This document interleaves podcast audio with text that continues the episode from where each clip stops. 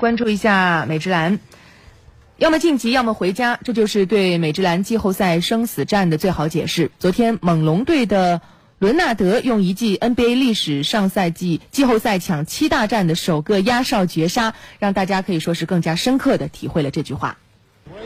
猛龙和七六人此前战成了三比三平，谁赢就将晋级。伦纳德的表现是猛龙队获胜的关键。比赛开始后，他攻防两端也发挥出色。而和猛龙一枝独秀相比，七六人则是全面开花。本场比赛他们首发五虎得分，全部过十，其中恩比德得到了全队最高的二十一分和十一个篮板。两队比分也一直很焦灼，比赛还剩一分多钟，猛龙依靠伦纳德的远投和洛瑞抢断后的助攻领先了四分。不过此后七六人将比分追至只差一分，伦纳德获得罚球。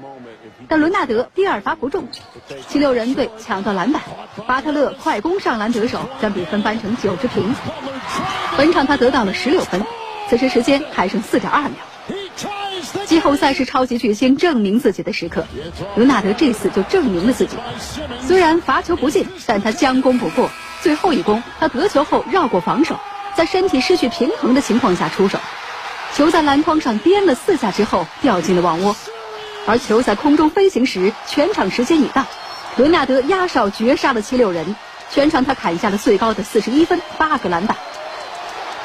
投进绝杀之后，一向淡定的伦纳德也忍不住大声嘶吼。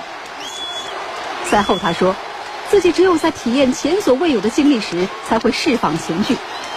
这绝杀一球，真是绝到连冷面人都情难自禁。”猛龙晋级东部决赛后，将面对雄鹿队。咦？